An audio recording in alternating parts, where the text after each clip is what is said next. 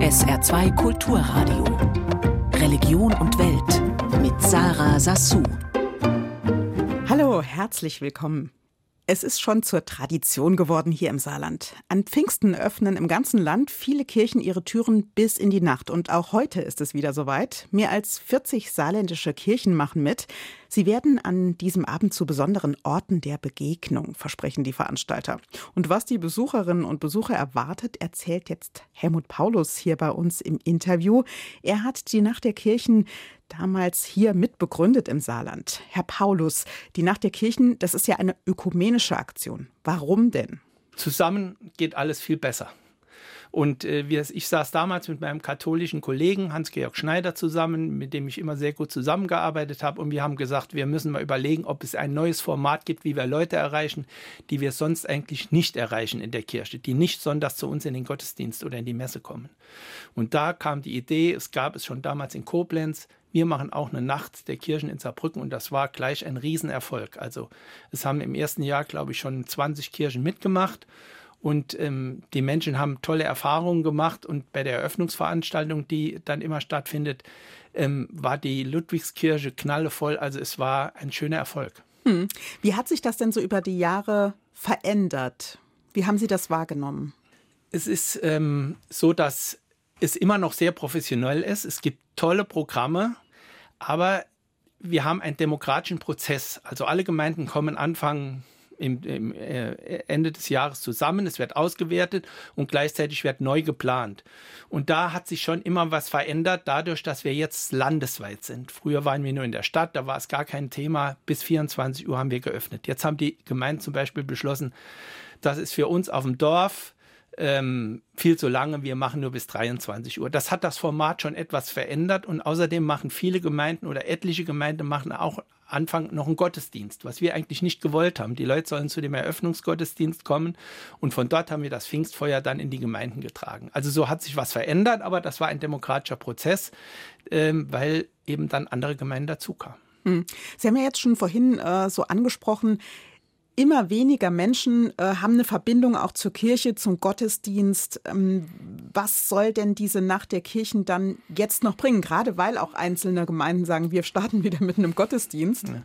Unsere Idee war, dass es, und die funktioniert heute auch noch, ist, dass man ganz neue Formate erfindet. Ich mache mal ein Beispiel, eine Sportkirche. Warum sollte man nicht in der Kirche ähm, Tischtennis spielen mal? Oder eine ähm, Kabarettkirche, was es auch gab. Mhm. Und es gibt immer, auch diesmal gibt es wieder Kirchen, die Theater machen oder Tanz.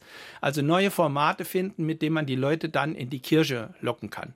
Oder es gab mal eine Ausstellung, mit den Koffern der letzten Dinge. Also Prominente haben einen Koffer gepackt, wo sie reingetan haben, was sie gerne äh, im Tod mitnehmen würden.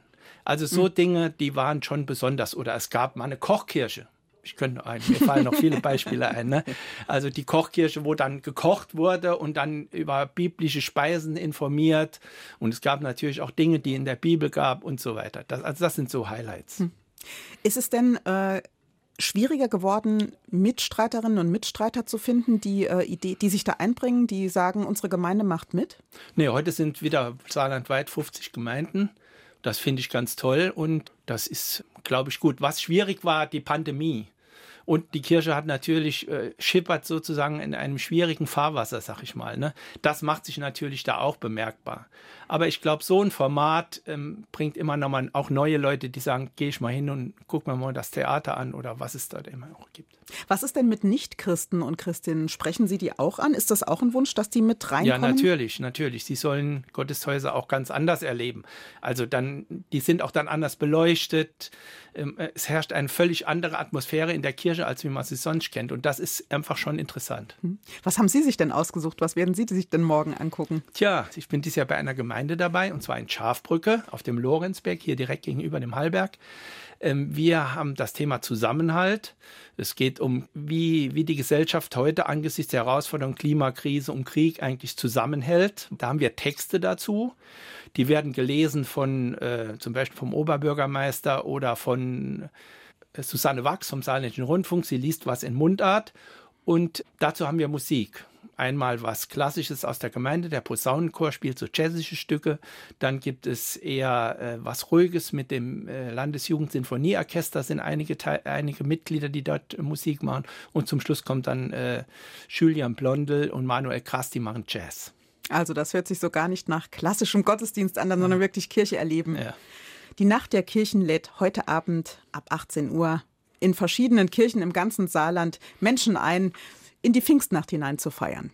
Und das komplette Programm finden Sie im Internet, wenn Sie die Suchbegriffe nach der Kirchen Saar eingeben. Das war Helmut Paulus. Er ist einer der Mitbegründer der Nacht der Kirchen hier im Saarland. Vielen Dank, Herr Paulus. Gerne. Und vom Saarland aus werfen wir jetzt den Blick nach Israel, genauer gesagt nach Jerusalem. Dort steht die Dormitio-Abtei und morgen am Pfingstsonntag wird dort eine besondere Weihe gefeiert. Nikodemus Schnabel wird zum Abt des Klosters geweiht. Und dieses Kloster, das hat eine ganz besondere Geschichte.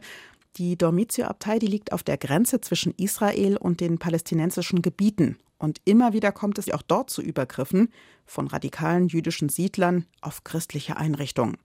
Auch deshalb ist der Abt der Dormitio eine besondere Figur. Jan-Christoph Kitzler hat Nikodemus Schnabel getroffen. Das Zeichen, das ihn als Abt ausweist, trägt Nikodemus Schnabel schon. Auf der Brust über seiner braunen Mönchskleidung als Benediktiner hängt schon ein goldenes Kreuz. An diesem Sonntag wird er feierlich mit einem Pontifikalamt in das Amt eingeführt. Doch Abt ist er schon seit seiner Wahl durch seine Mitbrüder Anfang Februar. Das Kloster, dem er vorsteht, ist ein besonderer Ort. Die Dormitio liegt am Rand der Altstadt von Jerusalem. Ihre wuchtige Architektur verdankt sie ihrem Bauherrn. Kaiser Wilhelm II. wollte Ende des 19. Jahrhunderts, dass ausgerechnet hier ein deutsches Kloster steht.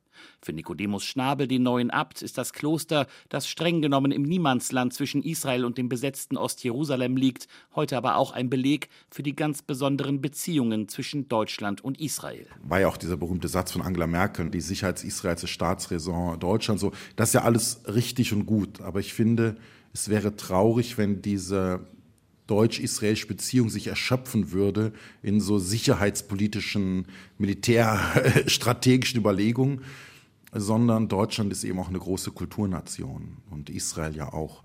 Und ich finde es auch wirklich schön, dass die Bundesrepublik Deutschland sagt, wir bekennen uns auch zu diesem speziellen deutschen Ort hier in Jerusalem. Dieses Bekenntnis zeigt sich an viel Geld für die Sanierung der Domitio durch den Bund. Die Bauarbeiten, die demnächst abgeschlossen sind, standen sogar im Koalitionsvertrag von 2018, auch dank der Lobbyarbeit von Nikodemus Schnabel für sein Kloster. An der Domitio zeigt sich aber auch, dass das Klima in Jerusalem rauer geworden ist. Immer wieder gibt es Übergriffe auf christliche Einrichtungen durch jüdische Extremisten. Gleich neben dem Benediktinerkloster treffen sie sich oft am Wochenende. Wir wissen schon, Samstagabend bedeutet Stress. Ein offen gezeigter Christenhass. Es ist oft auch so, wenn ich gerade hier vor die Tür gehe, dass ich eben angespuckt werde, verbal angegangen werde. Ich kann das schon einordnen. Das ist nicht Israel. Das ist auch nicht die Juden, das ist auch nicht die israelische Gesellschaft. Es gibt auch sehr, sehr viele wunderbare Menschen, die an unserer Seite solidarisch stehen.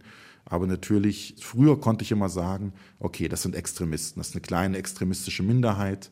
Nur jetzt sitzen die halt mit in der Regierung. Der neue Abt der Jerusalemer Dormitio ist ein politisch denkender Kopf. Ein Jahr lang hat er im Auswärtigen Amt in Berlin im Referat Religion und Außenpolitik gearbeitet. Auch mit dieser Erfahrung wünscht er sich mehr Klarheit von der Bundesregierung mit Blick auf die derzeitige politische Lage in Israel. Da erhoffe ich mir auch ganz ehrlich, auch gerade von der Bundesrepublik Deutschland, außenpolitisch auch mehr Kante weil ich hoffe doch sehr, dass die Bundesrepublik Deutschland ihre Repräsentanten mit der derzeitigen israelischen Regierung keine Werte teilt, sondern ich hoffe doch, dass die Werte, für die wir stehen, vor allem die sind, die gerade von der israelischen Zivilgesellschaft auf der Straße verteidigt werden. Bis jetzt war Nikodemus Schnabel als einer der Stellvertreter des lateinischen Patriarchen von Jerusalem zuständig für Flüchtlinge und Migranten im Heiligen Land. Bisher hat er sich um rund 100.000 Menschen aus ganz unterschiedlichen Kulturkreisen gekümmert. Jetzt steht er einer kleinen Klostergemeinschaft vor.